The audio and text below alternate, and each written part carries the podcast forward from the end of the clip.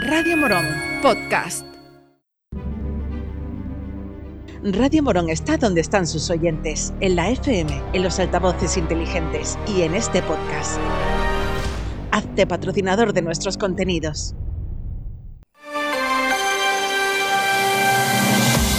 Hoy por hoy Morón, Juan Maidalgo. 7 y 20 de la mañana, saludos señoras señores, buenos días. Es martes 2 de mayo, tiempo para la información local en Radio Morón desde ahora y hasta las 7 y media.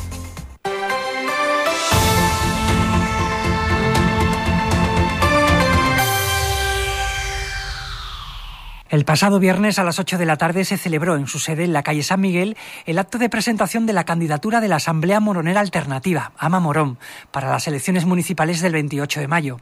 Y unos minutos antes de presentar a los integrantes de la lista, su portavoz Isidoro Ignacio Albarreal atendía a los medios. Vamos a escuchar sus declaraciones. Hoy tenemos el acto de presentación de la candidatura que va a presentar Ama Morón para las elecciones del 28 de mayo de 2023. Eh, son 22 personas, 20 personas, los dos suplentes y conmigo los 23, que es, eh, los hay de, todo, de todos los ámbitos de la sociedad, de todas las profesiones y que nosotros consideramos, ha sido un proceso, el proceso que todos los años, que todas las elecciones hacemos en Amamorón y que nosotros consideramos que bueno, es el grupo de personas que verdaderamente necesita ahora mismo Morón para eso hemos hecho un equipo con personas que en cada uno de los campos aportan las soluciones necesarias para el empleo, las soluciones necesarias para servicios sociales, las soluciones necesarias, por ejemplo, para el tema de ayuda a domicilio, las soluciones necesarias en el campo eh, de la educación, en el campo de salud, en todos esos campos tenemos personas que ahora las vamos a, a, presentar, que yo las voy a presentar y que desde luego para mí es un honor que me acompañen en esta, en esta lista.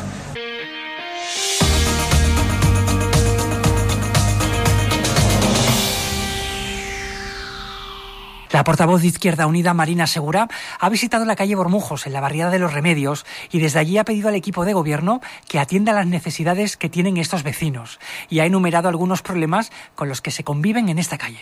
Los vecinos de la calle Bormujos nos han explicado las propuestas para mejorar su calle, se las hemos trasladado al equipo de, de gobierno y desgraciadamente el Partido Socialista no tiene la intención de atender la mayoría de, de estas propuestas.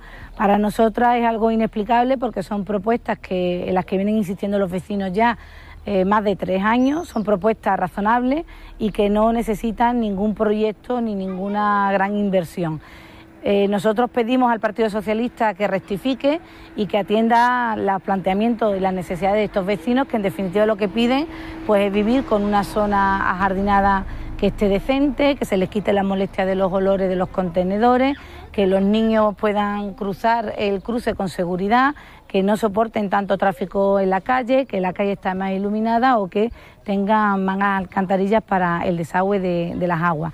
Nosotros pedimos al equipo de gobierno que rectifiquen esta política de gobernar a espaldas de, la gente, a espaldas del pueblo. No se puede tener a la gente tres años insistiendo para que se le arregle un problema y creemos pues que el ayuntamiento tiene que estar al servicio de los vecinos y de las vecinas y eso significa escuchar a los vecinos, atenderlos, ser sensibles a sus problemas y resolver las necesidades que tienen los vecinos, si puede ser mejor diseñando esas respuestas y esas soluciones con los propios vecinos.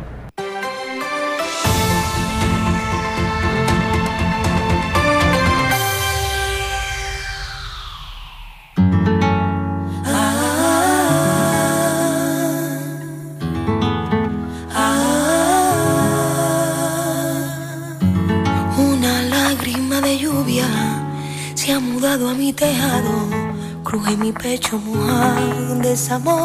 que diluvia. Un amor que ya es pasado.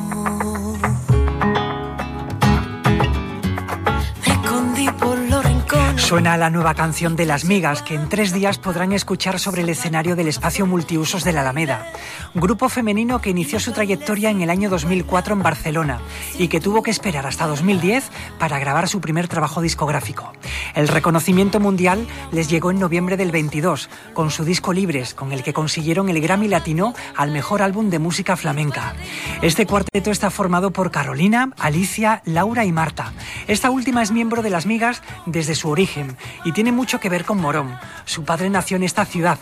Aquí tiene Marta buenos amigos y aunque de visita ha venido muchas veces, esta será la primera que venga a nuestro pueblo a cantar. Y tanto ella como el resto del grupo están encantadas con la idea. Morón Suena es un programa cultural organizado por el ayuntamiento que incluye una serie de conciertos que se están celebrando desde principios de marzo. Y este concierto de las migas, el viernes a partir de las 10 de la noche en el espacio multiusos de la Alameda, está incluido en él. El concierto es gratuito, pero para acceder es necesario contar con invitación que desde hace ya varios días están agotadas. De padre moronero, nacida en Sevilla y residiendo en Barcelona, Marta Robles ha sacado un hueco en su agenda para hablar con nosotros. Morón es un pueblo al que no hemos estado, al que no hemos ido nunca a tocar.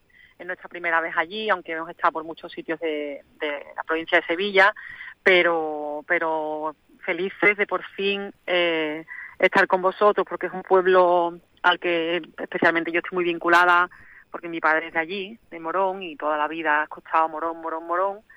Y, y además me ha gustado muchísimo siempre el toque de Morón y, y además somos muy amigas de, Raúl Rodríguez, que también nos ha hablado mucho de Morón, es decir, tenemos mucho contacto con vosotros, aunque, aunque no os hemos visitado actuando nunca, entonces va a ser un día, la verdad que yo creo que muy especial para nosotras.